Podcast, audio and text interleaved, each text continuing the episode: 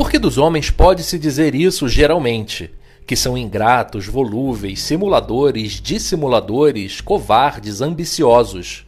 E quando fazes o seu bem, são todos teus, oferecem-te o sangue, os bens, a vida, os filhos, quando a adversidade está longe, como acima se disse. Porém, quando a ti se aproxima, eles se revoltam.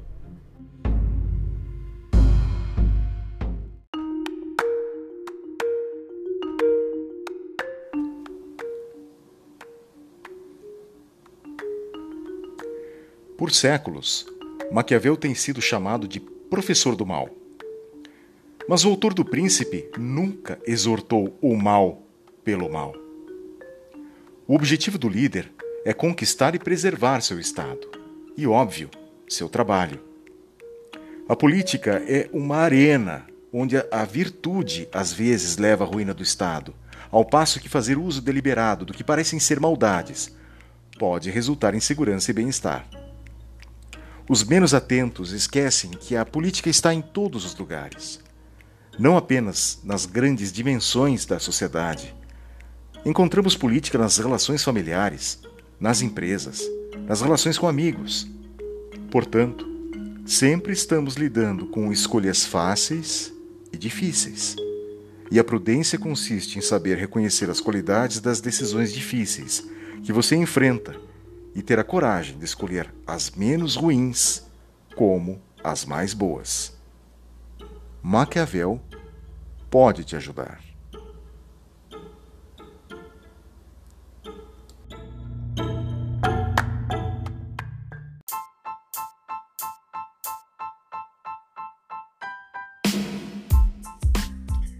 Rodolfo, o que é mais importante, ser temido ou ser amado? Ah, eu acho que ser amado e ter um monte de amigucho. Corrales, o que é mais importante, ser temido ou ser amado? Eu prefiro ser odiado. Sabe por quê? Porque o ódio, o ódio é mais fiel que o amor. É, ó, então, a sua esposa está ouvindo esta gravação que estamos fazendo do capítulo 17 do livro Príncipe de Nicolau Maquiavel. Por acaso ela está com você aí? Não, ela não está. Obviamente eu tenho medo. Ah, então é, então, é, então é por isso que você está dizendo. É. Muito bem, chegamos ao capítulo 17. Capítulo 17 da crueldade e da piedade.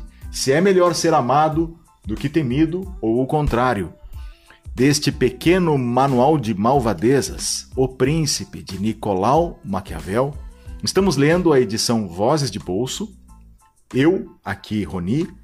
Ali está o Corrales. Levante a mão, Corrales. Saúde a turma. Este Faça uma vos, selfie. Este que vos fala, um prazer estar com vocês. Muito bem, e aquela outra ponta lá está o Rodolfo Araújo. Rodolfo, diga oi para todos. Mande um beijo para Xuxa. Esse silêncio significa alguma coisa, Rodolfo? Não, eu tô aqui dando tchau para vocês. Tô aqui, levantei a mão e tô dando tchauzinho, ué. Muito bem. Olha só, antes de continuarmos, como todos os capítulos que fazemos, Conrales faz o nosso disclaimer, explica por que, que nós estamos lendo a edição Vozes de Bolso e qual é o nosso propósito nós fazendo lemos, esta leitura comentada. Nós lemos a edição é, do Voz de Bolsa, é a sexta edição do Nicolau Maquiavel, o Príncipe, porque é mais prático. Tá todo mundo olhando a mesma página, o mesmo texto, sem nenhum viés. Infelizmente, não ganhamos nada da editora para isso, né? Mas a gente sugira, que, sugerimos que todos comprem essa edição para acompanhar, para dirimir alguma dúvida, fazer algum questionamento e acompanhar junto conosco. É uma edição bastante boa, é, fácil e baratinha. E muito bem. E por que, que nós estamos lendo o Príncipe, comentando o Príncipe? Por que, que a gente está querendo se dedicando a isso, você acha? Eu você acho, diz. Eu digo que nós que, estamos querendo rever o que nós achamos que sabemos. Então, a, a oportunidade de debatermos os três e ouvir opiniões, ouvir os feedbacks do nosso podcast é muito importante, porque a cada vez que a gente lê o Príncipe, a gente tem uma, uma interpretação diferente. Primeiro, porque ficamos mais velhos, ou temos uma nova é, visão sobre determinado ponto de vista, tentamos fazer extrapolações com o dia a dia, o que nós vivemos. Então é muito estimulante e interessante voltar a, a, a ler o, o, o Príncipe de Maquiavel em todas as oportunidades que nós temos. Muito bem. Bom, é, a edição é a Vozes de Bolso, como o Corrales falou, tem em qualquer lugar, tem versão física, versão digital, custa uma merrequinha e é importante para que, você, para que você possa nos acompanhar. E como disse o Rodolfo já diversas vezes, possa nos acompanhar e todos ficarmos na mesma página. Nunca fez tanto sentido essa frase ficarmos na mesma página. Portanto. Ô, Rony, deixa eu falar uma coisa. Hum, Se hum, alguém hum. mais uma vez falar da mesma página, essa expressão, usar a palavra empoderamento e disruptivo, eu vou até a fogo às vestes, tá? Não aguento mais. tá proibido, tá bom? Não é a mesma página. Estamos na mesma linha, no mesmo capítulo, certo? Mas a mesma página não Olha, a gente, mais.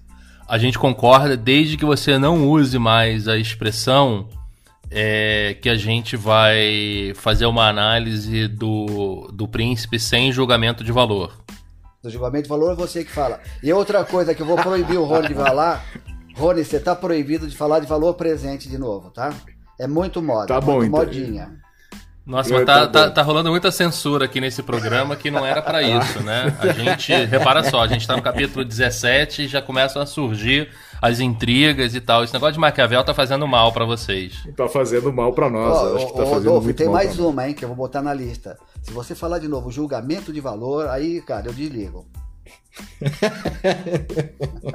e se eu falar de novo cartesiano, vocês me desligam.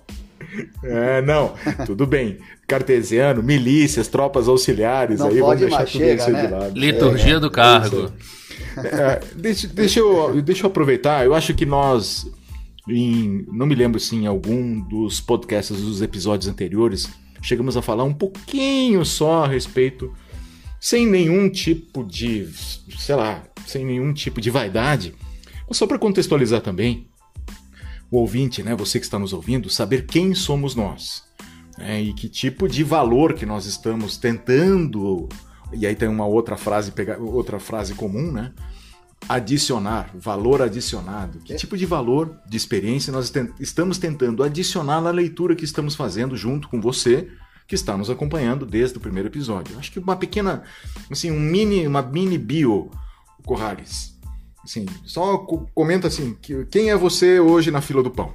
Olha, eu sou economista, sou matemático, trabalho é, maior, maior parte do meu tempo me dediquei à indústria farmacêutica.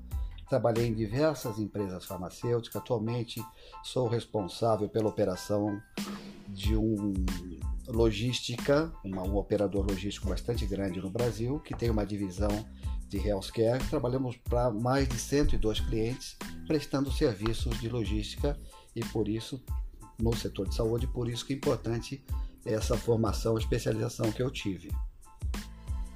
Tá bem. Você é CEO dessa empresa, né? Eu sou o CEO da empresa. Tá bem. Rodolfo, quem é você na fila do pão? Eu sou publicitário, é, com é, especializações aí diversas em diversas, diferentes áreas, desde TI até administração. É, e eu também tive uma, uma carreira na indústria farmacêutica e hoje eu trabalho com treinamento corporativo é, focado bem especificamente em, em negociação, vendas e comunicação persuasiva. Você foi professor também da FGV, né? Eu sou, eu ainda sou, né? No, dou aula no curso de negociação. Eu sou professor convidado, né? Dou aula no curso de negociação, no, no, no curso específico de negociação deles, né? Uhum, Exatamente. Tá Muito bem. É... E eu, enfim, não sou ninguém na fila do pão, sou lá o sujeito que fica do lado de fora da padaria esperando que vocês passem e deixem um troquinho na minha, na minha canequinha, né? Enfim. Peraí, deixa eu falar. É, o Rony não, tu vai fugir dessa? importante, é um empresário bem sucedido, uma pessoa que teve bastante sucesso na vida empresarial e hoje, por causa da experiência dele, ele é conselheiro no board de várias empresas, emprestando essa multidisciplinaridade que ele tem para fazer o sucesso dessas empresas. Além disso, ele é curador de diversas iniciativas, inclusive essa nossa. Então, uma pessoa bastante qualificada e adiciona bastante valor ao nosso podcast. Ponto alto da carreira, inclusive, essa curadoria, né? Muito bom. Olha só. Olha, nós estamos dizendo isso para você que está nos ouvindo, para você entender que estas que, que, os comentários que estamos fazendo têm estofo. Né? Nós não estamos sacando essas ideias do nada, tentando distorcer conceitos de Maquiavel ou tentando, sei lá, adocicar, né? modificar, suavizar, que, que seja os conceitos de Maquiavel. Maquiavel é um livro importante. Eu acho que é um livro que deveria ser lido por qualquer um que, que pretenda ou que ocupa uma posição importante, seja ela de liderança de equipe, seja ela de, de, de liderança de negócios, ou qualquer um que queira, enfim, entender um pouco deste jogo que as pessoas fazem, às vezes voluntariamente, conscientemente, e às vezes não, hum, talvez não tanto deliberadamente, mas que as pessoas fazem em relação aos jogos de poder. Então, feito isso, vamos entrar direto no capítulo 17 é, qual é a página? Estou com a minha versão digital. Qual é a página do capítulo 17? É, é a, página inesquecível 73. Como é que é? 73. Tá bem. Muito bem. Você viu, você viu aí por que estamos todos com a mesma edição? Por causa disso.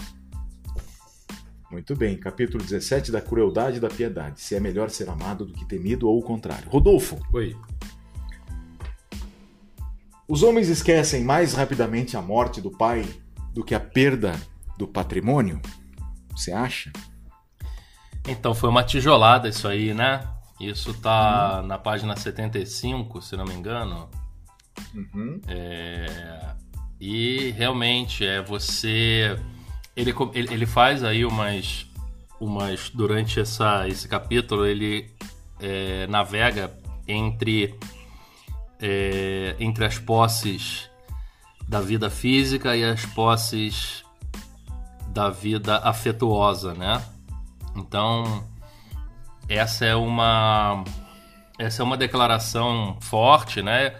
Eu acho honestamente que isso acaba, isso vai variar de pessoa para pessoa, tá? É, até porque quando ele fala que as pessoas esquecem mais rápido a morte do pai do que a perda do, do patrimônio, né? É, é, claro que isso vai ter uma variação, é claro que, que isso vai ter graduações, né? Mas, é, embora a gente saiba que é, a morte das pessoas é uma coisa inevitável e irreversível, principalmente, não é? Ao passo que a perda de patrimônio ou ganho de patrimônio não são eternos nem irreversíveis, né? Mas é, é, é menos inesperado. Aliás, desculpe, é, é mais inesperado, talvez, a perda do patrimônio. Ou seja, você é, não, não tem aquela certeza de que aquilo vai acontecer. Então, aquilo pode te pegar de surpresa, número um. E número dois, pode acontecer é, de maneiras muito ruins, não é? Então, é, é, é, um, é um pouco dura essa comparação, é um pouco dura, e eu tenho certeza que vai ter um monte de gente torcendo o nariz aí, mas é, quando você tem é, é, essa perda de patrimônio, normalmente se envolve outras pessoas, então é, é, é, um, é um troço bem doloroso, né? Tem inclusive aquela aquela aquela comparação que se faz entre as dores que a pessoa sente, né? E, por exemplo, perda de emprego, às vezes é uma dor maior do que a perda de um parente tal. Então a gente tem um apego muito grande a, a, a coisas materiais e aquilo que leva às coisas materiais, né? É, mas eu acho assim, mesmo que a pessoa não concorde com isso ou, ou diga que ah não para mim não é assim e tal. E mas essa a simples a simples frase ela já causa um incômodo e faz a pessoa pensar. E agora eu falando isso veio, me veio uma outra coisa na cabeça que é o seguinte. É, essa perda de, de, de, de pessoas ela acontece uma vez né? E a, a perda de de patrimônio, ela pode acontecer várias vezes, ter várias implicações e várias graduações, enfim, é uma Eu classifico essa frase como uma frase, uma das frases mais desconfortáveis do Maquiavel nesse livro. Muito bem, está na, no terceiro parágrafo do capítulo 17. Qual é a página do terceiro parágrafo? Pô, você fica dando essa charadinha, essa gincana pra gente, né? De ficar procurando esse negócio. Vamos lá. Vamos lá. Terceiro parágrafo da, do capítulo 17 está na página. Tá na página 75, no começo, lá no alto. Muito bem, página 75 é o terceiro parágrafo. Lá no meio você vai ler a frase. Os homens esquecem mais rapidamente a morte do pai do que a perda do patrimônio. Corrales, a sua vez. O que, que você acha disso? Eu acho que ele fez uma análise da natureza humana. É absolutamente verdade o que ele está dizendo. Esquece muito mais fácil a perda do pai do que seu patrimônio. É, é, é assim, porque há conflitos familiares, a briga entre irmãos, a briga entre pais e Pronto, filhos, é e um aí. mata o outro, inclusive. É, é assim, a, a resposta é sim, a natureza humana é desse jeito. As pessoas não têm nenhuma gratidão, não existe negócio de afeto, é muito relativo. Assim, ele tem que tratar isso como um todo. Obviamente eu não sou assim. Né? A memória de pai e mãe está sempre preservada e eu trocaria o patrimônio por tê-los do meu lado. Mas a natureza humana tem que tratar como uma média, e a média é essa. E se você está tra tratando dos seus súditos, ou dos seus empregados, ou das, das pessoas de sua relação, a verdade é essa. Assim, não dá para contrariar isso. Tá bem, ó. Só tá proibido qualquer palavra do, do gênero medieval aí, tá? Assim, súditos, príncipes, milícias. Ah, tá, tá proibido também? Tá, súdito tá proibido. Tá proibido. Bom, tá. mas eu fiz questão de começar Daqui a pouco a gente, a gente vai ter que ficar fazendo análise de currículo aqui, pô, porque não vai sobrar nada pra gente conversar. Eu não consigo, é. eu não consigo. Bom, mas aqui, eu, eu fiz questão de começar a provocação, a, a leitura desse capítulo com vocês a partir dessa frase, porque, assim, não são todos, né? Você que está nos ouvindo, talvez não tenha a experiência ou tenha a experiência, enfim, até de trabalhar numa empresa familiar mas talvez não tenha o acesso né, ao que acontece lá na sala do conselho, lá na sala do, do acionista, é onde os irmãos estão sentados, é onde o, os filhos estão sentados com o fundador, etc. Mas é verdade, né, Corrales, que numa empresa familiar, a partir de uma certa proporção, com o falecimento do fundador, né, e muitas vezes aquele que detém a maior, maior quantidade de cotas ou patrimônio, com a morte do fundador, há um rearranjo que nem sempre é tranquilo e sereno. Pelo contrário, há um potencial de conflitos muito grande quando o fundador morre e não deixa bem costurada a herança ou a distribuição das cotas. Ô, Rony, ou... mesmo quando ele deixa, hein? É, eu ia falar exatamente é, isso. É. Né? Fazer o negócio todo vamos, certinho não é. garante nada. Porque. Vamos, é, vamos, eu já, vamos eu já... Oi. Diga lá, Rodolfo. Não, é porque eu ia, eu ia complementar dizendo que eu já vi famílias lindas e maravilhosas se desfacelarem frente a, ante a perda do, do patriarca ou da matriarca, né? Um negócio, assim, pessoas que antes juravam amor eterno saem do enterro brigando já. É, é, é, é, claro, talvez ela seja chocante, essa frase, né, Rodolfo? Você que uhum. fez um exercício longo aí de, de, de contextualizar para nós. Talvez ela seja chocante, porque, uma, assim, o ambiente hoje social, ele, é, ele elevou muito a ideia do, pre, do, do politicamente correto como uma prática corriqueira do discurso social. Né? Assim, uhum. parece, que o, parece que agora o que vale enquanto referência das relações sociais, é profissionais, econômicas e tudo mais é essa coisinha do paz e amor e etc e tal. Não que não esteja, digamos, certo a partir de um. ou até um certo ponto. Uhum. Até um certo ponto, talvez a ideia do politicamente correto possa de fato ser útil porque vai eliminar aquela agressividade gratuita, ou pretende pelo menos corrigir aquela agressividade debochada, gratuita, aquela que constrange, né? Aquele tipo de situação constrangedora. Mas é, essa histeria em torno do politicamente correto criou uma mentalidade que torna difícil o entendimento, né? Ou que torna. Eu estou perguntando para vocês. Então, a leitura, a leitura fica muito difícil. As pessoas, fica. mesmo entre família, entre os acionistas, entre quem que seja, eles têm que fazer um certo cerimonial de palavras, porque ele não quer ser taxado por quem está os observando como uma pessoa radical, que mas a, a verdade, essas relações, elas não se, não se alteraram. Assim, ela é medieval e atual. A natureza humana é essa. E não adianta brigar contra isso. É, o que eu acho mais engraçado é quando você fala exatamente a mesma coisa usando os termos politicamente corretos, ou seja, você manda a pessoa tomar no cu do mesmo jeito, né? Mas ela fala, ah, mas foi com, uma, mas foi com total elegância, né? Então aí, aí tudo vossa, bem. Vossa Excelência é um fronteiriço. Isso, pois é. pois é. Aliás, a gente podia depois lançar uma, uma versão, uma, um, uma edição do Príncipe politicamente correto, né? Nossa, já pensou? Vai cara? ter umas quatro páginas, mais boa, ou menos. pedindo ideia, desculpa. Um... Muito, Muito bem. Uau. Muito bem.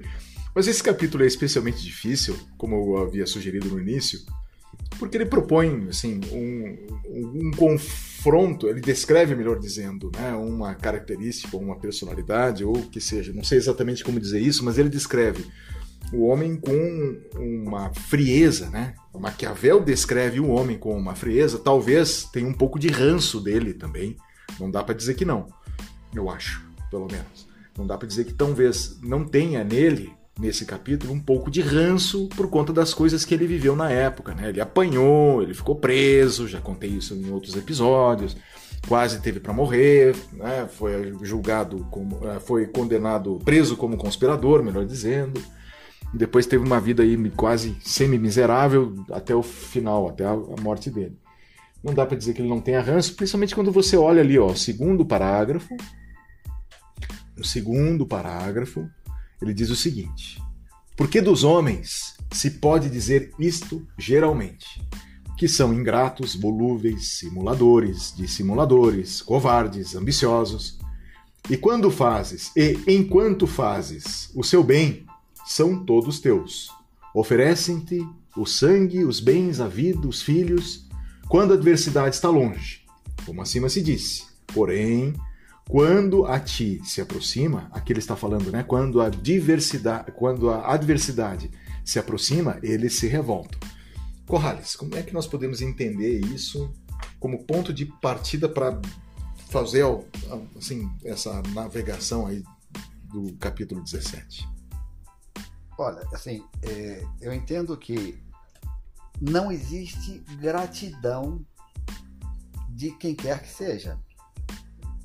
Se você esperar somente pela gratidão, a tua resposta vai ser: hora que o calo de determinada pessoa doer, qualquer interesse que ele tenha contrariado, ele vai se mostrar efetivamente a, a pessoa que ele é e vai se é, rebelar imediatamente.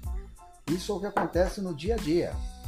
Quer dizer, assim, as pré-condições, quando as pré-condições de satisfação, de conforto, elas somem, eu quero ver, eu vi uma vez uma, uma, uma história de um cara que queria mostrar para a empresa dele é, algum conceito de paz e serenidade. Então ele foi num, comprar um quadro e o cara falou: Olha, eu recomendo esse quadro aqui sensacional para você, que é um lago refletindo uma montanha com nevada, um quadro muito bonito, bem elaborado retratista, mais ou menos. E ele olhou, não quis não. Ele falou, vou comprar aquele outro. O outro quadro era um pássaro que estava num penhasco no meio de uma tempestade. Água batendo para cá, chuva, o mar de um, de, um, de um jeito de outro, e o pássaro ali parado calmamente. Ele falou assim: essa é a serenidade que eu quero porque quando está tudo bem, é muito fácil, é muito confortável, está todo do seu lado. Na crise, você conhece quem está do seu lado, você conhece os seus amigos, quem te ajuda a sair dela. Então, é, é bem por aí. É, talvez, assim, vamos só eh, ajustar um pouquinho para que as pessoas também não fiquem pensando que nós temos esse viés de enxergar a humanidade, toda a humanidade, como, enfim, somente o lado ruim. Eu, eu tenho, Existe eu, reciprocidade. eu tenho, eu tenho. Não, Eu mas aqui, não, mas peraí, só um pouquinho. É, é, talvez seja difícil partir dessa premissa exclusivamente, né? Eu acho que ela é difícil. É difícil por quê? Se a prosperidade econômica é função direta do índice de confiança, bem como disse Fukuyama naquele livro dele, acho que é Confiança, inclusive o título, se a prosperidade econômica é sinônimo de confiança, é então é, é, coerente pensarmos em é, confiança, é, é, como é que se diz, É, reciprocidade, que mais é um outro termo bastante, bastante utilizado também nas relações sociais, até altruísmo, né? E tudo mais. Então, não são, não são esses valores tão difíceis de se encontrar. Mas eu acho que o que o Corrales está propondo aqui, Rodolfo, Hum.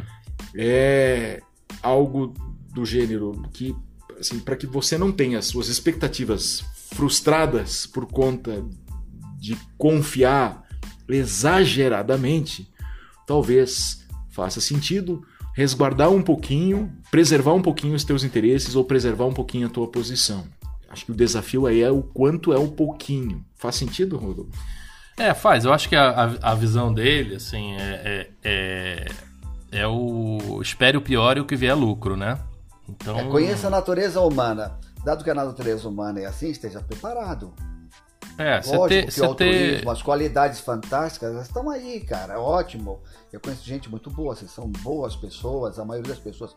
Mas eu estou preparado para saber que a partir do nada pode entrar um maluco numa escola e metralhar as crianças. Porque isso é natureza humana, não, isso é um problema psicológico. O cara é um psicopata. As psicopatias É. faz parte do nosso mundo, fazem parte do nosso mundo também. É, o, o, a, a grande questão que eu vejo aqui nessa, nessa discussão é, é o ambiente, tá? Porque a gente pode, pode ter uma, uma visão um pouco mais é, benigna da humanidade, das pessoas e tal, do que nos cerca, mas a gente não controla o ambiente, então a gente não prevê o ambiente. Então você pode ter a melhor pessoa do mundo colocada numa situação desesperadora, ela vai, a gente aí fica imprevisível, aí a gente não sabe o que pode acontecer, né? Então, e, e aí acho que é, qualquer um tá sujeito a, a- a- ao desespero, né? Então você bota o cara no avião que cai no Andes, cara, um comeu o outro, né? É, no sentido literal. Então, é, é, não tem como prever isso, tá? É, e tem, tem vários, vários experimentos mostrando isso, vários estudos, né? Os mais famosos são o do Philip Zimbardo lá na, na em Stanford, se, né? é, assim, ok, aquele experimento assim tem é duvidoso, né? Sim, Isso sim. Foi uma coisa. Olha, não, não, não os, os acontecimentos, tá? Eu acho que os É, acontecimentos. o- vamos lá, só para só pra colocar também a turma na mesma página. Rodolfo, antes, fala desse experimento. Esse experimento é importante. Eu acho que ele faz uma conexão bacana com o capítulo Uhum. 17, apesar né, de algumas questões aí, enfim, estarem sendo é, revistas e rediscutidas. Mas fala pra turma aí o que foi esse episódio, quem é Philip Zimbardo. O etc. Philip Zimbardo, ele é um, um psicólogo americano e ele, ele fez um experimento em Stanford, na uma universidade da Califórnia, em que ele pegou estudantes da, da universidade e ele montou um presídio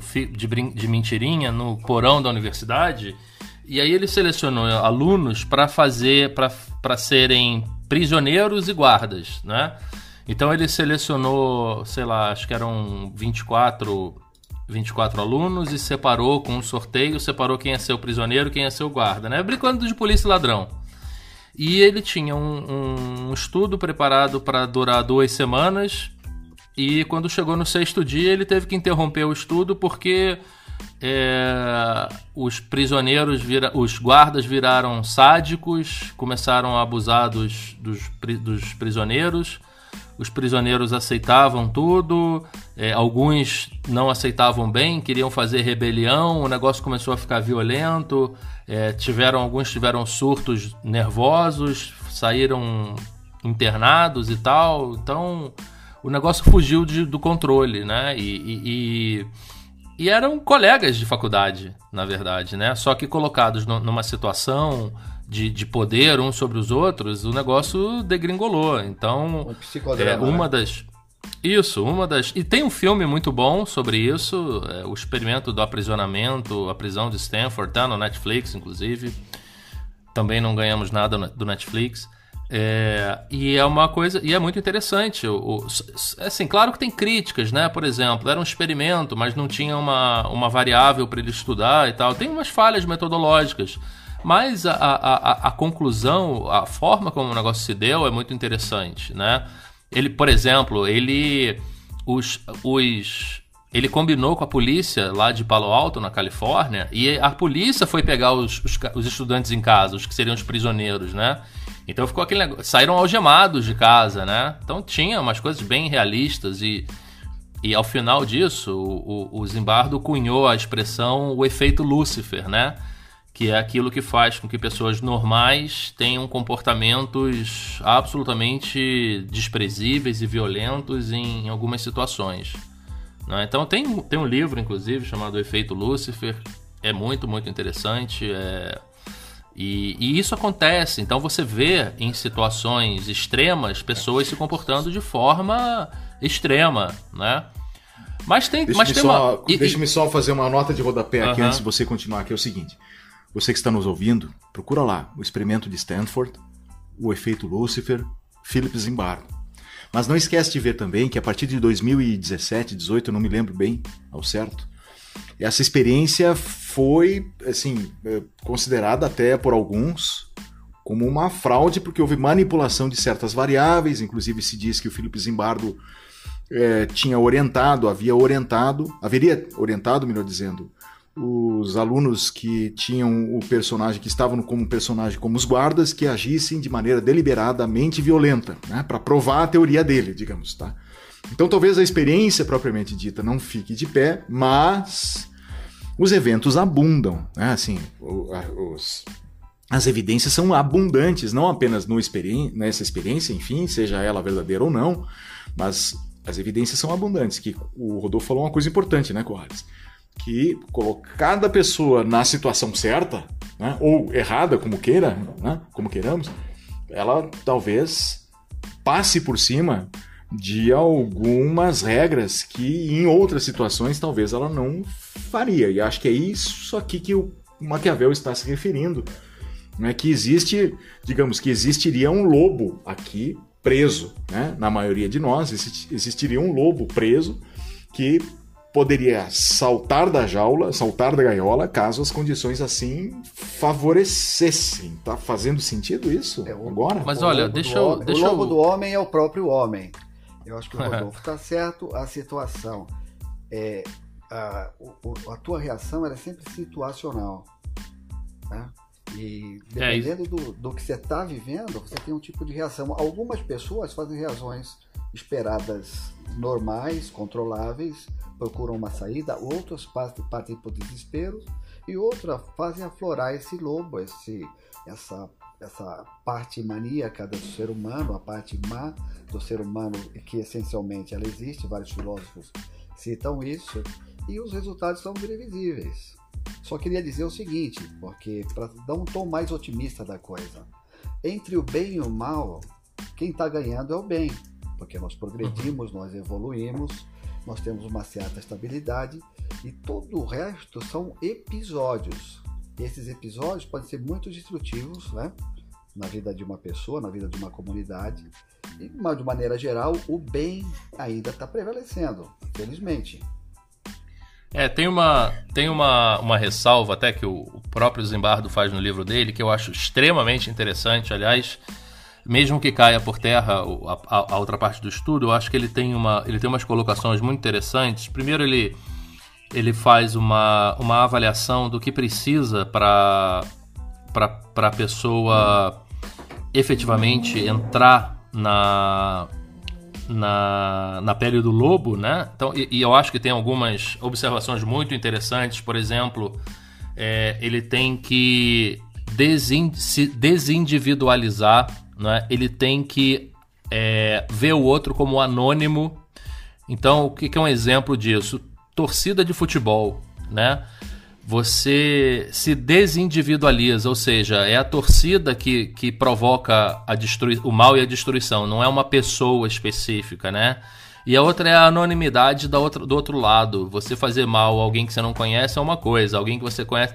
E, e aí você começa a entrar nessas né, nesses ciclos de violência e destruição e você não percebe quando você vai olhar, você está matando o seu irmão que está na torcida adversária, né? Então tem, tem alguns exemplos disso que são muito interessantes, mas o mais, eu acho que a contribuição que eu mais gosto dessa teoria aí do Zimbardo é quando ele fala da imaginação heróica, não é? que ele diz o seguinte, a mesma situação em que você encontra pessoas é, cruéis e malvadas é de onde surgem os heróis. Porque na situação a pessoa tem a escolha não é, de é, fazer o mal ou de fazer o bem. Ou, se não de fazer o mal, de se omitir. Não é? E um grande exemplo que ele dá é o, foi o, aqueles episódios de Abu Ghraib, né? que era aquela prisão no Iraque onde os soldados americanos é, torturavam os prisioneiros. Né? E ele falou: olha, você teve essa situação e você teve um monte de soldado americano que entrou nessa onda e torturava os prisioneiros. E você tinha os omissos também. E você teve um cara que falou: gente, isso está errado. Não pode fazer isso, né? E que foi o cara que o, era o Darby.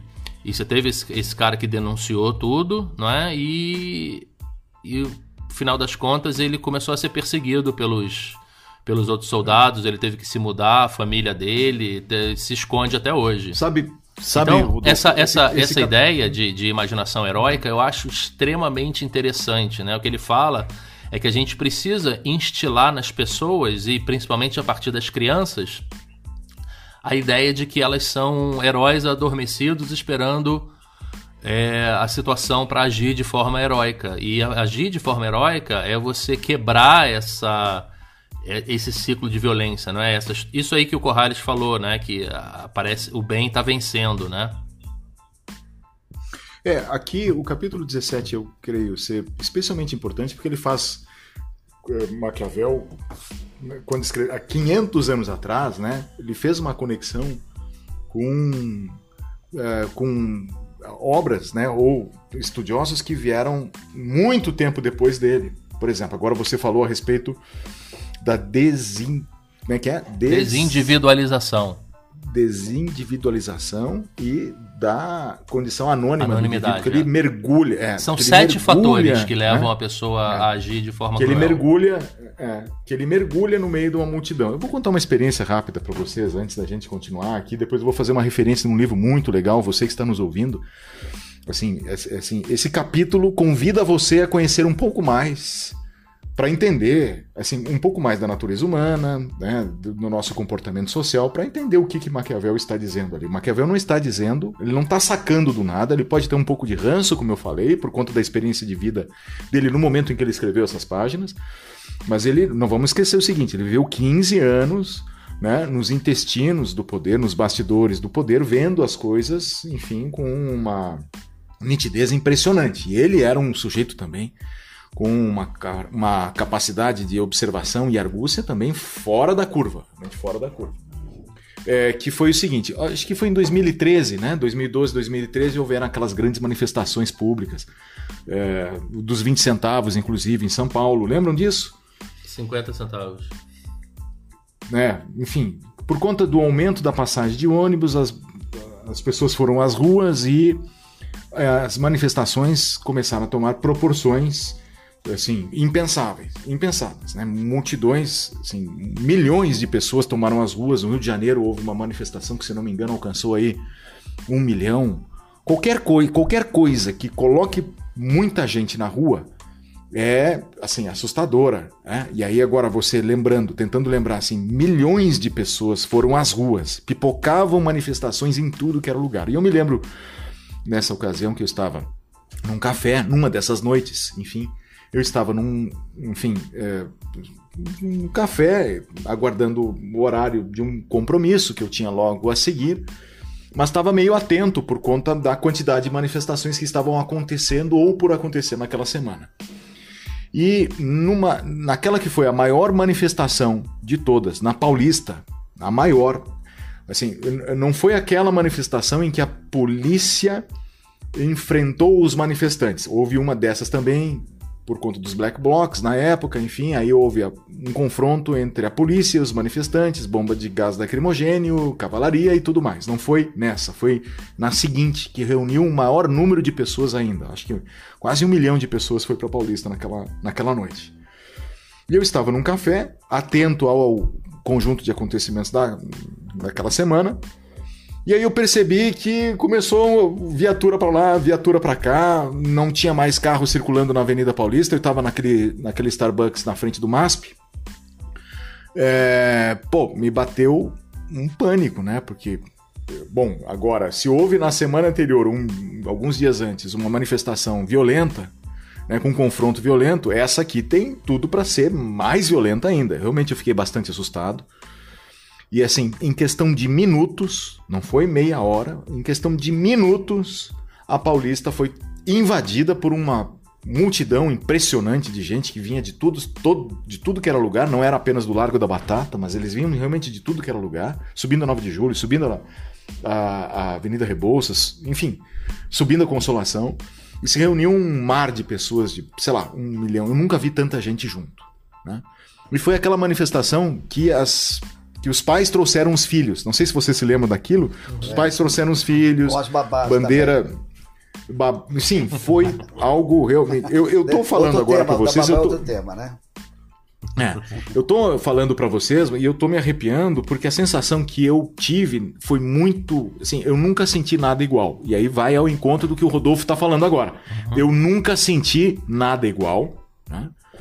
Assim, você eu, diz o medo. De fato, me... o medo que você sentiu. Não, não foi medo. Não foi medo. Foi, foi exatamente o que Rodolfo acabou de falar, né? A desindividualização. Né? Eu fui acometido por esse sentimento. Pelo conceito né? de massa. Eu... Você era massa naquele momento. Perfeito, pelo conceito de massa. Eu me senti exatamente como uma partícula de uma multidão. Sem nenhuma personalidade, sem nenhuma. Sem nenhuma personalidade. Foi um, foi um momento assim muito. Foi um episódio, uma vivência muito forte. Porque ao mesmo tempo que eu me conectei com aquela multidão, né, ou seja, eu me embalei por aquele espírito ali que estava se formando naquela multidão, né, das pessoas fazendo um tipo de manifestação e que não tinham uma ideia, né? Naquela época não tinha, não havia uma ideia, enfim, a ser deflaudada, assim, defendida, etc. Mas aqui eu estou me referindo a uma experiência de ter sido capturado por uma multidão aqui e bem na linha do que o Rodolfo acaba de falar, né? o, dessa desindividualização eu, me, eu me lembro... e, dessa, e, ou, e, e mais, posso dizer com absoluta segurança, se aquela multidão tivesse agido de forma, sei lá, violenta, etc., eu provavelmente embarcaria na mesma, na, na mesma direção. Eu então, provável, por quê? Porque eu tava, eu tava escudado aqui. Eu tava escudado por uma força maior. É, por uma massa toda. E aí eu não posso deixar de me lembrar, você que está nos ouvindo, a gente está falando aqui, capítulo 17, segundo parágrafo, porque dos homens se pode dizer isso geralmente são ingratos, volúveis, simuladores, dissimuladores, covardes, ambiciosos. E aqui nós estamos explicando para você, ó, você acha que você não é assim, mas dependendo das condições ambientais, se elas forem arranjadas de um certo modo, é bem provável que emerja né, de você surpre e pegue você de surpresa um tipo de comportamento ou atitudes que você, em outras condições de temperatura, né, condição atmosférica e umidade relativa do ar, não faria. Você quer aprender um pouco mais a respeito disso? Leia o seguinte livro. É um clássico, é um clássico. Chama-se Gustave Le Bon, o autor, e ele fala e o título do livro é Psicologia das Multidões. É um livro maravilhoso que vai ajudar você a entender um pouco disso que o Maquiavel está falando. Diga, Corrales. Sabe, isso você explica o conceito de movimentos de massa, que você perde o controle, perde a sua individualidade, e, ok, olha, está de uma maneira ou de outra justificada certo tipo de violência. Mas já teve um experimento de um cara chamado Milgram, não sei se vocês conhecem, que ele induzia, induzia pessoas a infligir choques em alguns voluntários, que eram todos mentira, E esses toques iam aumentando, aumentando de densidade porque essa pessoa individualmente não era massa, ela estava atendendo a ordem de determinado cara. No caso, no caso era o Milgram, que era o psicólogo, que dizia: olha, você tem que dar. Chega ao ponto de essa pessoa individualmente atendendo ordens causar a morte desse teórico, desse, desse teórica vítima, que na verdade era um voluntário que estava simulando gritos com esses choques. Ou seja, tem o, tem o massa e também tem quando você, de uma maneira deliberada, você recebe instruções para fazê-lo e você o faz individualmente. Essa é a natureza humana. Então tem massa, tem individual e você é capaz de fazer isso. Tirando ainda as questões eh, psicológicas. Você pode ter um, um, um, problema psicológico, uma, uma, ruptura com o teu estado normal e você fazer uma bobagem. Quantos nós, é, eu já o... fiz muita bobagem, sem nenhuma pressão, nem nenhuma pressão de massa também. É. Deixa-me comentar aqui antes, o Rodolfo, uhum. só, é, por favor, não esquece que você vai falar. Uhum. Só para fazer uma referência, você que está nos ouvindo, vai lá no YouTube, coloca Experimento Milgram, M de Maria, I de Igreja, L de Luiz, G de Gato, R de Roni, ou Rodolfo, A de Antônio, M de Maria, Experimento Milgram. Tem um documentário, se não me engano, produzido pela BBC, com legendas em português.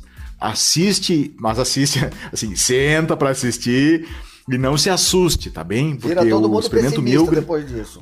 É, pare, né? Vamos lá, Rodolfo, sua vez. É, o, o, o experimento do Milgram eu conheço muito bem. Ele teve uma tem, tem um filme no Netflix também, chama The Experimenter, é, que é muito, muito fiel à história do Milgram é, com Alex, Alexander Skarsgård.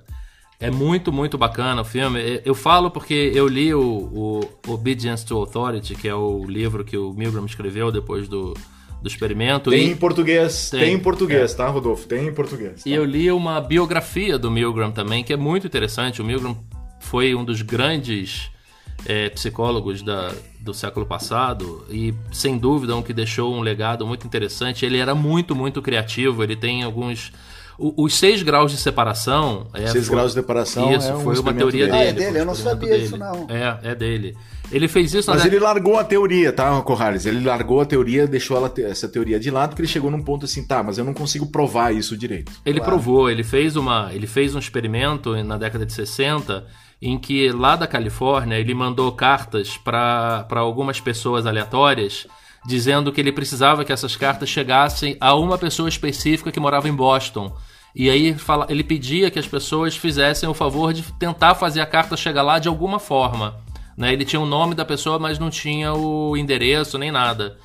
E aí ele percebeu, o que ele percebeu ao final do experimento foi que uma porcentagem alta das cartas efetivamente chegou lá e ele contou a quantidade de passos que levou e foram seis passos. Então, daí ele tirou essa, essa conclusão que todas as pessoas do mundo estão conectadas é, em até seis, seis pulos, né? seis passos. Mas o interessante disso aí é que, é, curiosidade aqui, tá? O Milgram foi colega de, de colégio do Zimbardo, em, quando eles moravam ah, é? em Nova York. É. E o, o, o, o Milgram, ele foi aluno do Solomon Ash, né, que criou aquele experimento da percepção, mas é, realmente foi muito perturbador na época a revelação desse estudo, porque a conclusão que ele chegou foi que 65% das pessoas teriam matado um estranho. Né? Então, e, e, e daí vem uma, uma, uma conclusão muito interessante que fala que é, da, da importância da, da situação, né?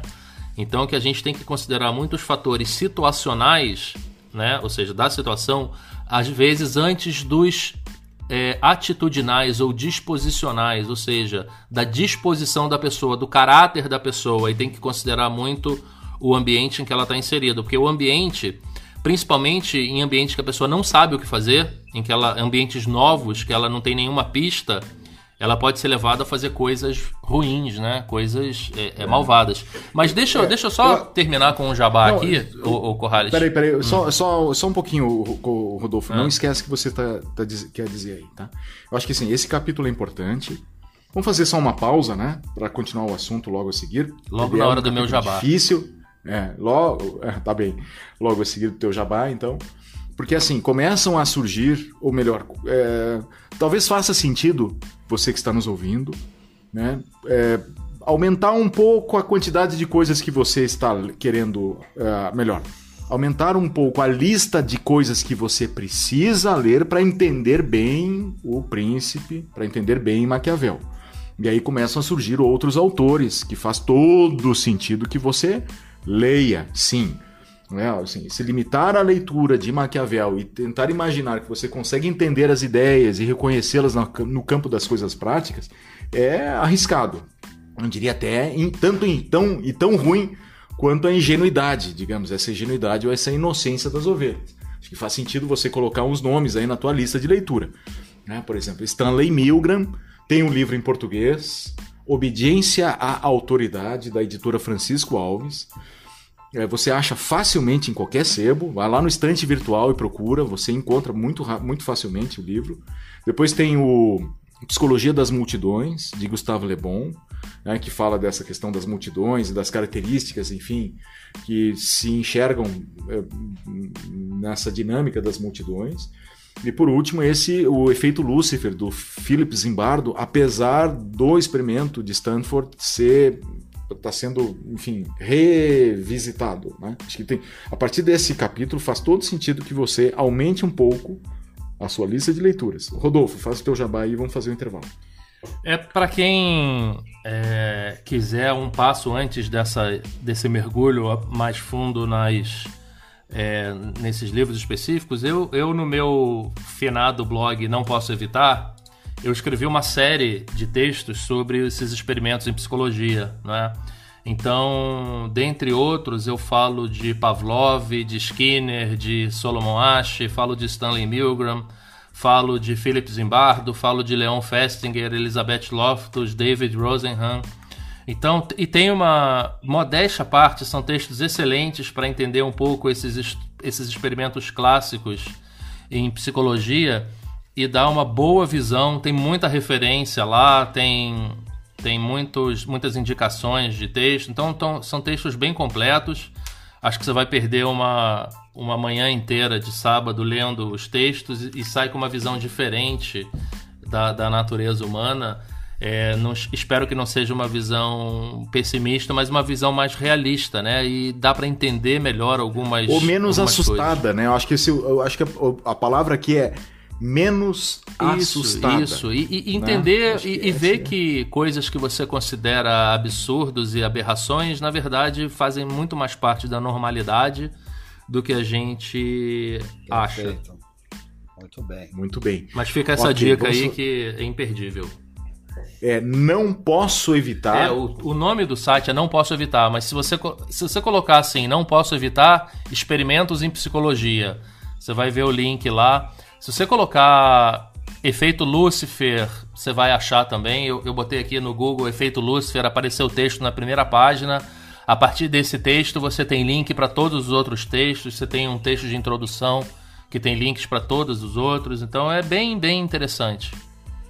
É, o que nós estamos dizendo para você que está nos ouvindo aqui, agora vamos fazer o um intervalo, é o seguinte: olha, o capítulo 17 é um capítulo difícil de entender e que você precisa se socorrer de outros autores. Aí tá o Rodolfo, tem o Stanley Milgram, enfim, tem uma montanha de gente bacana o que cara me botou do lado do Milgram, assim. hein?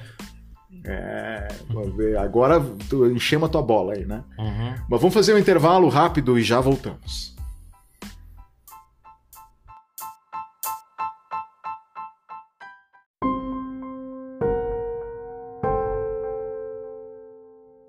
Nasce disso uma disputa: se a ele é melhor ser amado do que temido, ou o contrário. Responde-se: nenhum, nem outro, mas ambos. No entanto, como é difícil estarem juntos, é muito mais seguro ser temido do que amado, quando há de faltar um dos dois.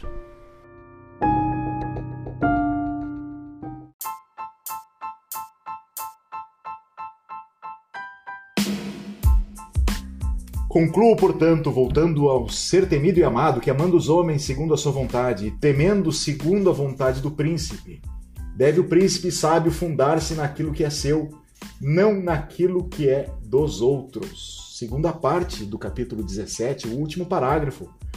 Corrales, como é que você entende esse último parágrafo do capítulo 17? Concluo, portanto, voltando ao ser temido e amado, que amando os homens segundo a sua vontade, e temendo segundo a vontade do príncipe, deve o príncipe sábio fundar-se naquilo que é seu, não naquilo que é dos outros.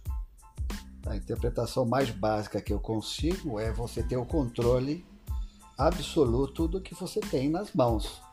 Você não pode defender de ninguém mais, porque você não vai ter controle dessa, dessa outra pessoa, dessa outra força.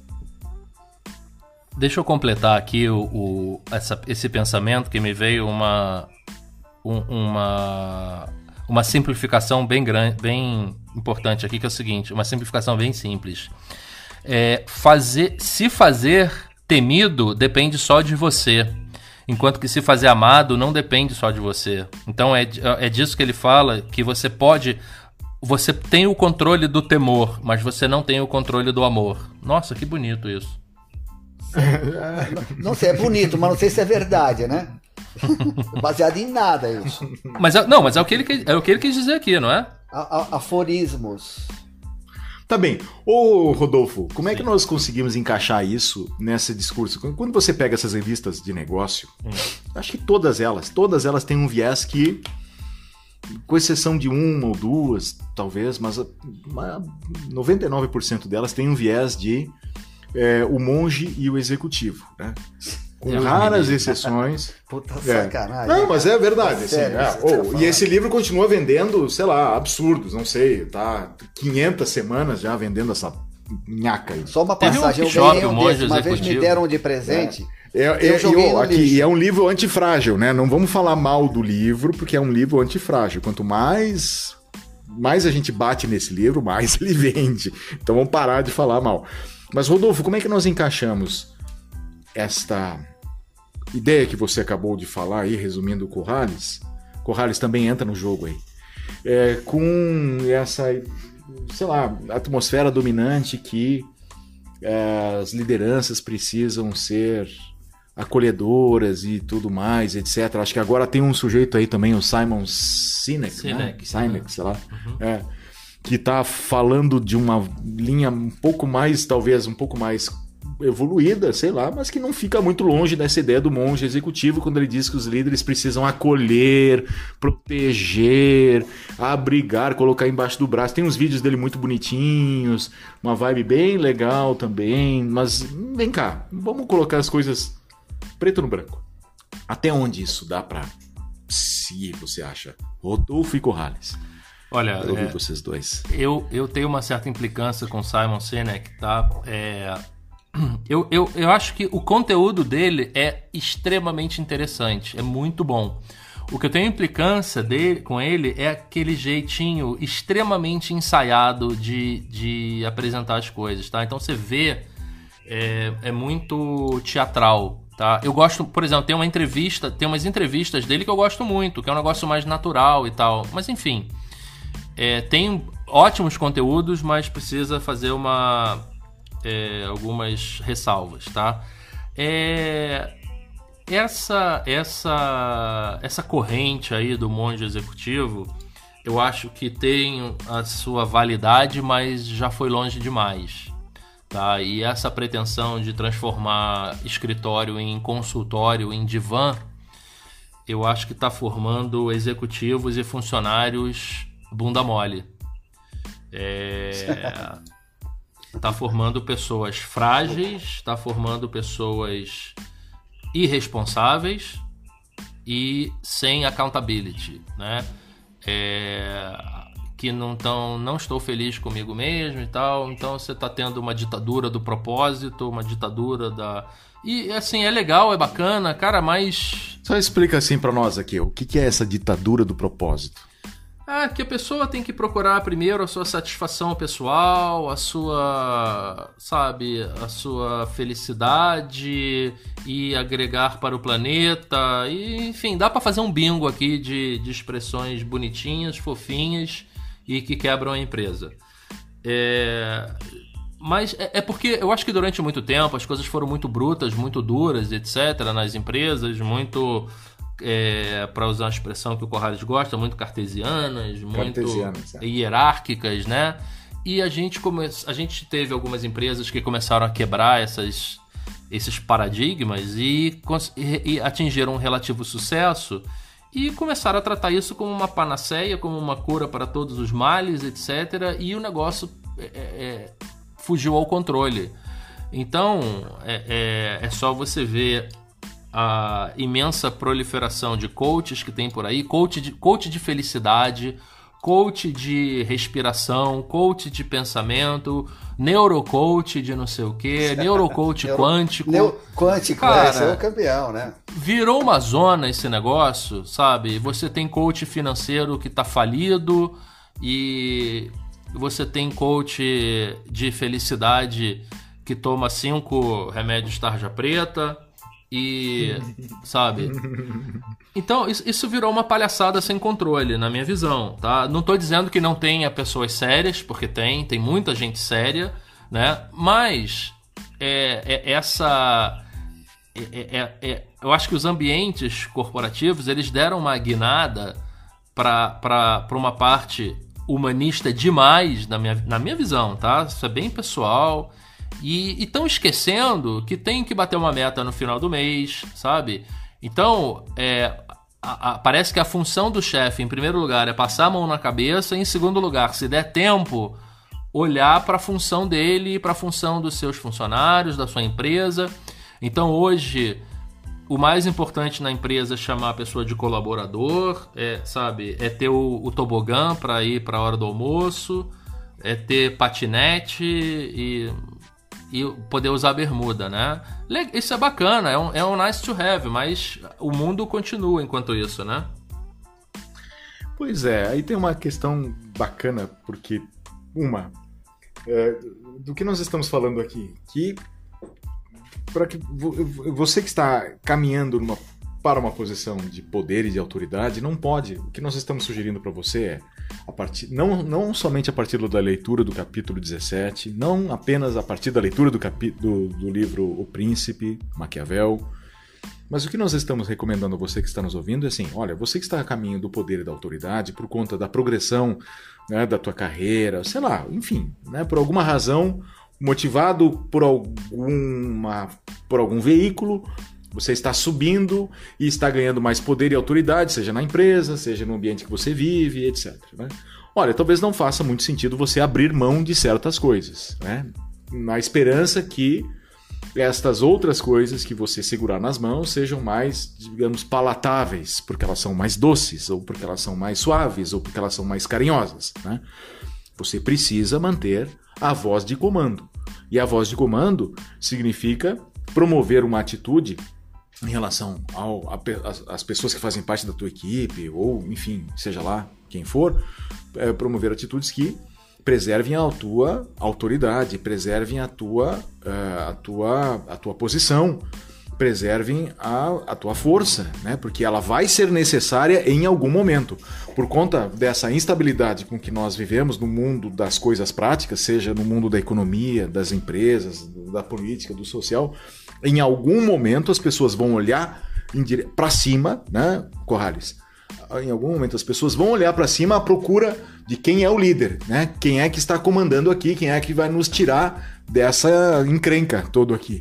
E se elas olharem para cima e verem um sujeito fraco, né, que prefere andar de tobogã, que prefere andar de patinete, né? Pô, assim, vocês estão, né, deu mal, velho. Assim, vai Ô. dar uma ruim para todo mundo, né? Vai dar Sabe ruim que- para todo mundo. Sabe que uma vez eu estava lendo, eu, eu parei de ler logo no comecinho, ah, acho que foi uma dessas revistas da Globo, Ex- Exame ou Negócios, trouxe uma professora é, de MBA dos Estados Unidos, de uma universidade, né? E ela estava falando de liderança, né? E eu não sei, eu comecei a olhar, a, a- a frase lapidar que ela fez, se eu, se eu não, não lembrei, ela disse assim, a equipe precisa crer que vai fazer parte do sucesso. Portanto, o líder que conseguir passar isso para eles terá sucesso também. Cara, é uma coisa mais genérica impossível, né? O que que é um líder, na verdade? Primeira pergunta que eu tenho. Você nasce líder e você consegue se tornar líder, né? Eu acho que liderança é, uma coisa, é um pouco de atributo. Pode ter algumas ferramentas de desenvolvimento. Você pode ser um cara inspiracional, pode ser um cara carismático, mas tem alguns pré-requisitos que o líder tem que fazer uma exercer uma influência bastante forte sobre os seus liderados. E aí eu, eu gosto de Maquiavel porque ele tem que ter alguma coisa que leve um certo temor, nem que seja só o reverencial. Por exemplo, ele pode ter pelo cargo. É. O cargo pode dar um. Ref... Não, ok, mas vamos lá. O cargo pode levar a isso. Ele pode ser um líder pela virtude dele, né? Você, puxa vida, esse cara realmente tem uma profundidade técnica bastante grande. Ele pode ser um líder se ele tiver, por exemplo, é, capacidade de influenciar pessoas, uma, uma forte psicologia, influenciar para o bem dessas pessoas, estamos falando sempre do bem aqui, e ele pode ser um líder também com ações, né? As ações denotam que esse cara é líder, né? Agora, qual é a responsabilidade dele como líder? O que o Rodolfo disse. Você é líder para quê? Para fazer todo mundo trabalhar com um único propósito, com um objetivo que é atingir seu resultado. Agora, tentar colocar frases de efeito ou criar líderes a partir, primeiro, o líder ele precisa ter uma ele precisa ser designado por alguém. Alguém vai dizer assim: a partir de amanhã você é líder aqui. Ele surge naturalmente? Não surge naturalmente? As empresas têm a capacidade de identificar esses caras e colocar nos cargos chaves? Na maioria das vezes, na minha, na minha opinião, erram. Fazem muitas bugadas. É, sim, né? erram sim, Erram, sem mas dúvida. erram Erram muito, muito, pega- erram pega um muito, bom- erram um muito. E existe uma destruição, existe assim, é assustadora a destruição de valor quando isso acontece. Para todo mundo, perde acionista, perde funcionário, E- e tem perde a sociedade. Na empresa, descrição de cargo. Qual é o seu cargo? Eu sou líder. Cara, tá errado. Você não é líder, Deixa- eu sou líder de operações. O que quer dizer líder de operações? Não quer dizer nada. Ele pode ser um, um supervisor, mas não ser líder. Então, Deixa eu retomar um pouquinho aí da. da a, a- Não, a- antes, tema. antes de- deixa eu fazer uma pergunta pro, pro, pro, pro Rony. O Steve Jobs era um líder? Ele era um tirano? Ele era um cara inspiracional? No fim das contas, todo mundo fala muito mal dele, a empresa dele é a Apple e tá aí. Como é que você analisa isso, Rony? Puta, meu. Mas, ô, assim, ô, ô, Rony, enquanto, enquanto você pensa, peraí, enquanto você pensa, deixa eu, deixa eu dar uma fechada na, na, na linha anterior, tá? Porque quando você começou a falar é, sobre você que tá aí agora, prestes a assumir uma posição de líder, você que tá galgando isso agora, me veio uma. Eu tô com um tema para falar aqui desde o início, que é o tal do efeito halo. Tá? O efeito halo, ele é uma tendência que a gente tem é, em avaliar as pessoas pela, pela aparência, né? É, ele, o efeito halo foi um era- foi um, um psicólogo que fazia é, testes no exército americano e ele viu que as avaliações dos generais, dos superiores, dos soldados eram muito baseadas na aparência do soldado, né? Seja ele viu uma mais alto, correlação. fale mais grosso, né? É, não, ele viu uma correlação muito forte, por exemplo, o soldado que era alto, que era mais alto, mais forte, mais bonito, tinha uma avaliação melhor, né? E aí ele chamava Edward Thorndike, esse psicólogo, década de 20 isso. E ele cunhou o termo efeito halo. inclusive, é, inclusive tem um livro, de novo aqui, ó.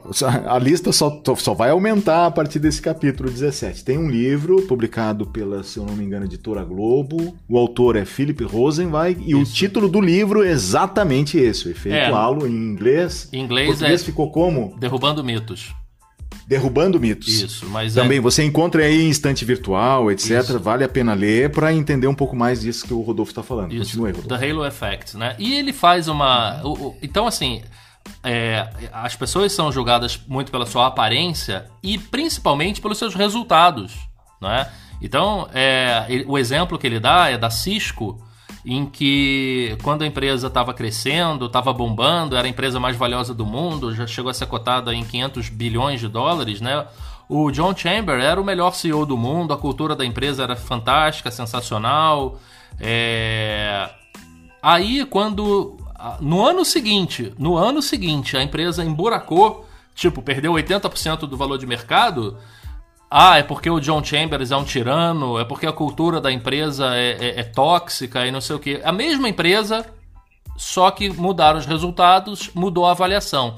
Os mesmos, as mesmas revistas de negócio, o mesmo tudo. Então, o que eu quero dizer nisso aqui é o seguinte: no final das contas, se você é um líder bondoso ou se você é um líder tirano, é, os seus resultados vão ser julgados sob essa ótica, tá? Então é o seguinte se você tiver bons resultados, vão dizer o seguinte: ele, ele tem bons resultados porque ele é duro com as pessoas, ele pega no pé das pessoas.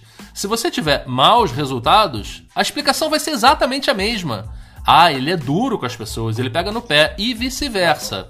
Se você for bonzinho. Você está eliminando aí que existem líderes. Quer dizer, Sim, deixa, deixa, só, deixa eu só ir. É. é, deixa eu só terminar o raciocínio aqui. Se você for bonzinho, é, os seus resultados vão ser explicados por você ser bonzinho, sejam resultados bons ou ruins. Então, esquece essa porcaria de ah, eu vou ser bonzinho porque o livro tal diz, eu vou ser o monge, eu vou ser o. Sabe? Porque no final das contas, se o seu resultado for bom, vão dizer que foi por isso. Se o resultado for ruim, vão dizer que foi por isso também. Então, meu amigo, faz o seguinte: faz o que você acredita. Faz o que você acredita, faz o que você é bom, esquece o que está na moda. Porque se for bom ou se for ruim, se for ruim, as pessoas vão te crucificar do mesmo jeito. Ah, mas eu fui ruim fazendo as coisas boas. Não interessa, você foi ruim. Você foi ruim, não tem jeito. Né? Não dá para dizer, por exemplo, poxa, mas o Hitler era um excelente pai de família. Olha os quadros que ele pintavam, que bonitinhos. Ele tinha dois cachorros fofinhos. Esquece isso, sabe? Então, assim, é, você, no final das contas, é, o, o, seu juízo final ali na empresa, no resultado final do ano, que o cara olhar to, teus números, é o, a mesma coisa que você fez vai ser usado para justificar o seu sucesso ou o seu fracasso. Porque é assim que a pessoa enxerga. Ô, Rodolfo, é que tem várias coisas. Assim, o resultado óbvio, o resultado vai determinar sucesso ou fracasso, não importa.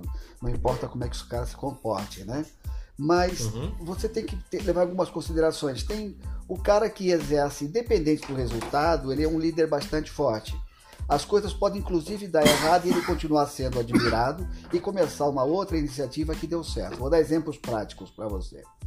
É, eu já trabalhei com, com, algumas pessoas, um especificamente, e isso acontece não raramente com outras pessoas, que é o seguinte: é, o cara tem uma equipe tão forte está tão unida com ele e reconhece tão forte a liderança desse cara, que quando ele, por algum motivo, pelo sucesso ou pelo fracasso, ele muda de emprego, vai para outra empresa, ele leva essa equipe junto, que está lá junto com ele, pede demissão, imediatamente vai trabalhar com esse cara. Mesmo é bem comum isso. É bem é muito comum. É bem o comum. cara fala a minha equipe e fala com orgulho isso. e não tem prepotência nenhuma.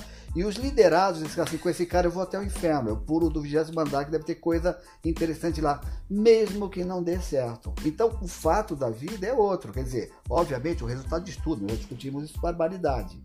Mas a liderança de fato, e é isso que nós temos que discutir, quer dizer, não importa se o cara é líder ou não, importa sim.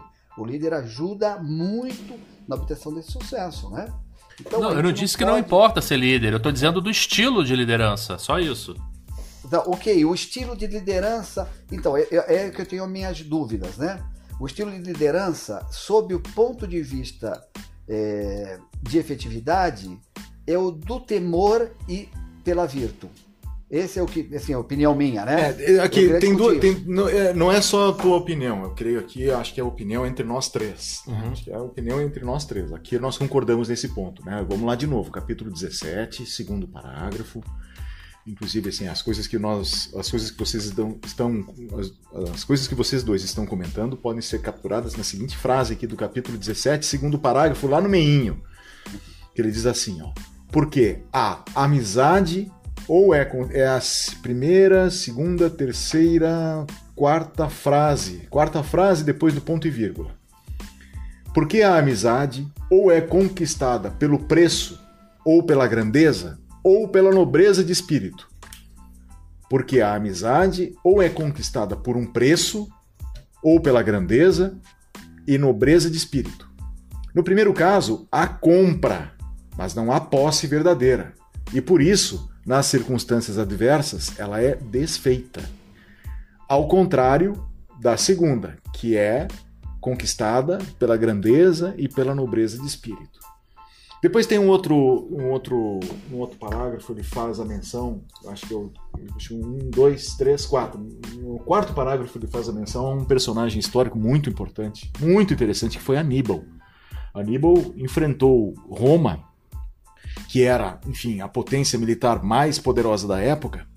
É, ele enfrentou Roma, ele saiu da, do, do norte da África, atravessou o Estreito de Gibraltar a pé, é, caminhou até Roma, né, depois que ele cruza o Estreito de Gibraltar é, na Espanha, e sai da Espanha, faz toda uma volta para entrar na Península Itálica, na Bota Itálica, e deixar Roma sitiada.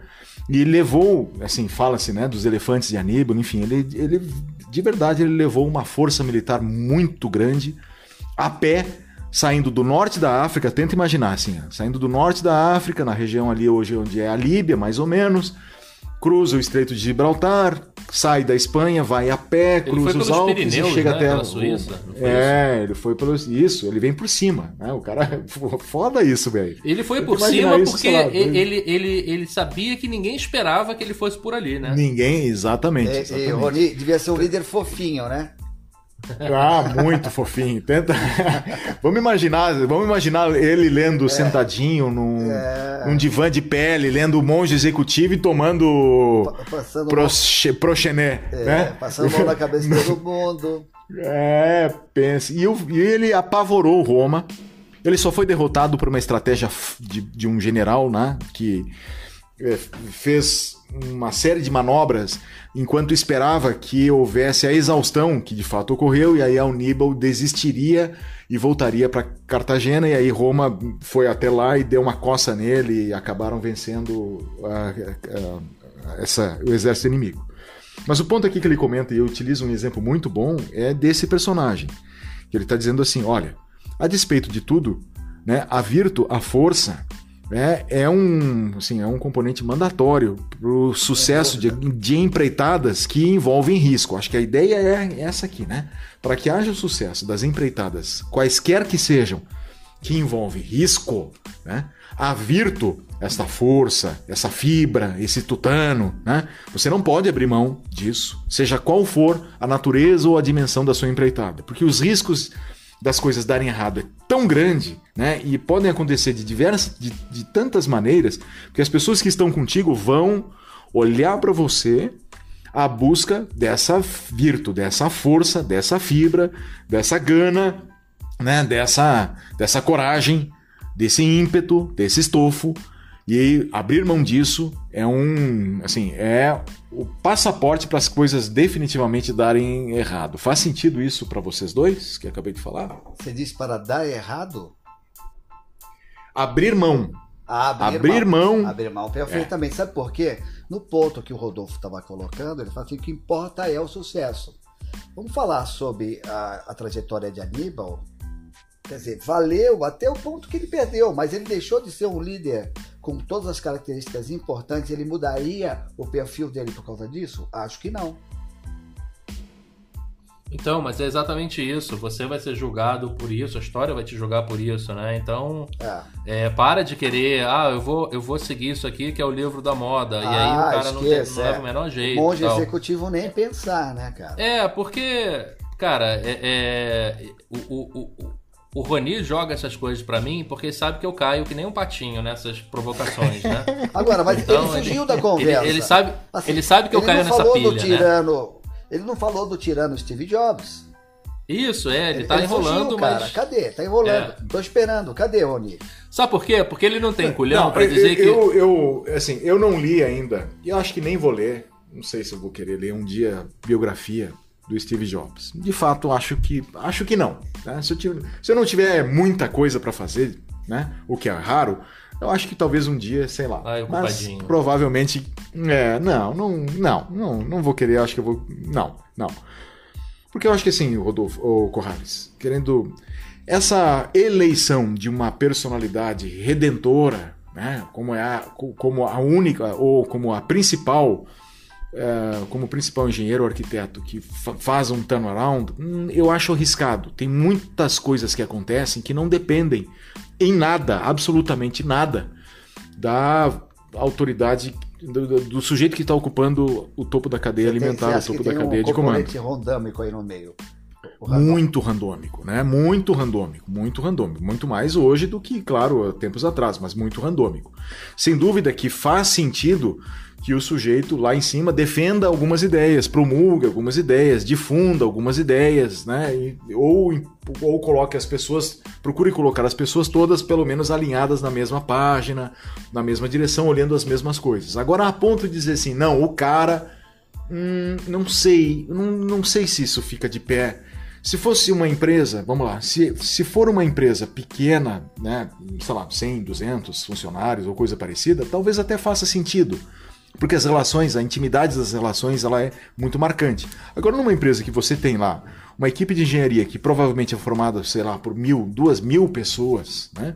Acho que é difícil, muito difícil. Acho que existem mais coisas aí envolvidas que não são capturadas numa biografia. Acho que a biografia coloca muito em primeiro plano o indivíduo, mas esquece do resto da história. Acho que o resto da história pode ser tão importante quanto ou até mais do que o indivíduo. Ele eh, talvez tenha sido um grande articulador, sim, de algumas ideias fundamentais, mas a execução dessas ideias é que faz toda a diferença. A diferença está como é que você executa. Né? Isso em todos os planos. Ó, isso aqui nós estamos dizendo para você que está nos ouvindo.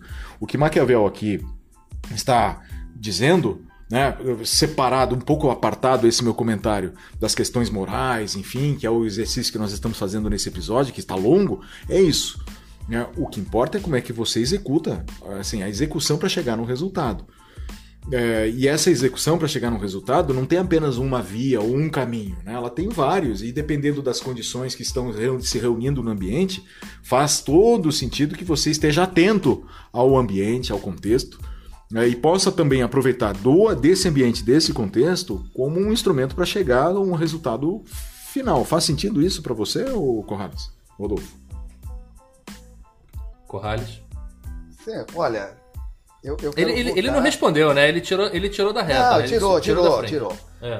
O- Não, não tirei da reta. Eu tô dizendo assim, é o olha. seguinte, Não, não tirei lá. da reta. Eu tô dizendo assim, olha, enquanto um articulador de algumas ideias fundamentais, talvez ele tenha sido sim um sujeito fora da curva. Agora, a ponto de dizer assim que foi ele, a gente está desprezando o trabalho de milhares de pessoas, milhares de engenheiros, milhares de programadores, sabe? Aí aí não, vale- eu vale acho pra- que Vale para é, todo mundo, não. né, Rony? Vale para qualquer empresa, É. né? Quando uma empresa pequenininha, É. vale numa grande.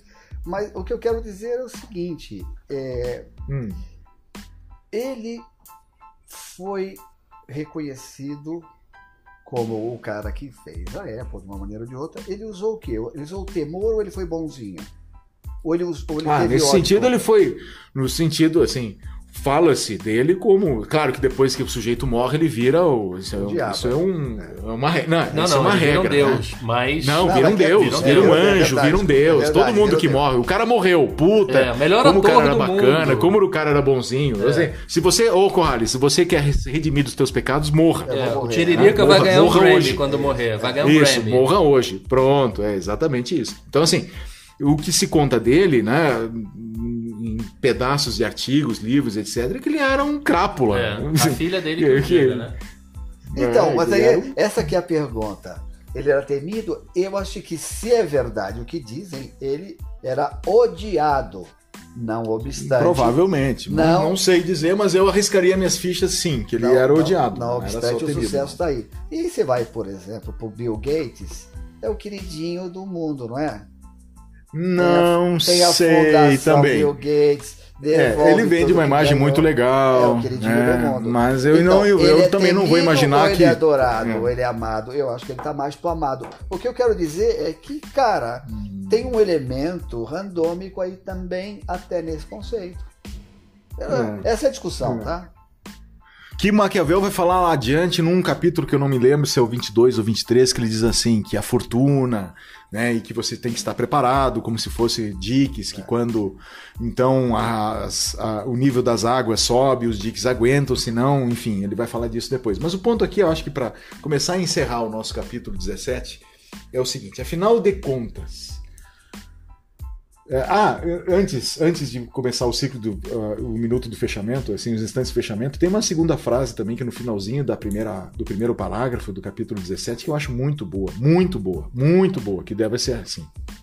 Contudo, deve ser ponderado ao crer e ao mover-se, nem fazer medo a si mesmo, e proceder de modo que, temperado com prudência e humanidade, a confiança excessiva não o faça incauto e a desconfiança excessiva não o faça intolerante. Cara, isso aqui é perfeito. O que, vocês acham? É, não, não deite nos louros da sua glória, não estabeleça a prepotência como um padrão. Você tem a consciência do processo que, e você deve manter esse processo rodando. Normalmente o pessoal já, já viu essa, esse gente que chega num nível de tanta notoriedade, a empresa é tão linda que ele se considera um deus e a partir desse momento ele já está fora da, esfera, da esfera terrestre, ele já não está mais nas relações com, com os humanos normais. É, puta, é barbaridade, isso é feio demais, né? Porque está dizendo o seguinte, cara, volta para a Terra, não perca esse controle aqui, porque você vai, vai se dar mal, vai dar ruim. Rodolfo, o que, que, você acha dessa? Deve ser ponderado ao crer e ao mover-se, nem fazer medo a si mesmo e proceder de modo que, temperado com prudência e humanidade, a confiança excessiva não o faça incauto e a desconfiança excessiva não o faça intolerante. É, tem uma. Essa parte final aí, é, eu costumo falar isso em, em cursos de negociação, né? Porque é muito comum a pessoa entrar numa, numa negociação desconfiando de todo mundo, né? É, eu, eu vejo muito isso aqui porque aqui na região onde eu moro tem muito comércio, muito comerciante. Então, é, é, e, e, esse tipo específico de comércio, as pessoas desconfiam muito umas das outras, né? Então, uma das coisas que eu falo é o seguinte: é tão perigoso você desconfiar de todo mundo quanto você confiar em todo mundo, né? Porque a desconfiança excessiva ela envenena a tua a tua disposição de fazer as coisas, né? E ela envenena os relacionamentos, principalmente. Né? Então, é, o, o, o que o Maquiavel prega aí é a, o equilíbrio, né? De você não ser nem tão confiado, nem tão impositivo, né? de você conseguir dosar bem as, as, as tuas.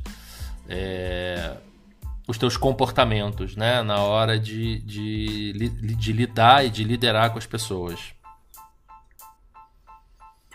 Muito bem. Bom, vamos partir para os minutos finais desse longo capítulo.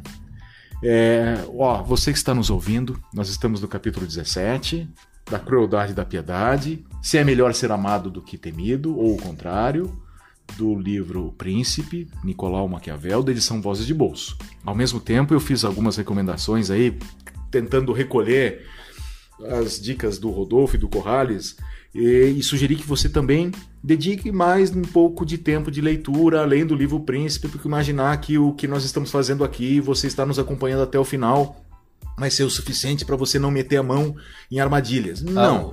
Ah, o Rony, eu, acho é. que, eu acho que não tem mais ninguém ouvindo até, ouvindo até agora. É, não, acho que não. Mas, é, assim, você tem que. Para entender bem esse capítulo e a partir dele o, o, que vai, o que virá a seguir, que é tão difícil ou até mais, você tem que ler. Faz sentido que você leia ou conheça algumas coisas. Primeiro, vamos lá. Não posso evitar. É .com.br, Isso. Rodolfo? Isso. Não posso, não posso evitar.com.br.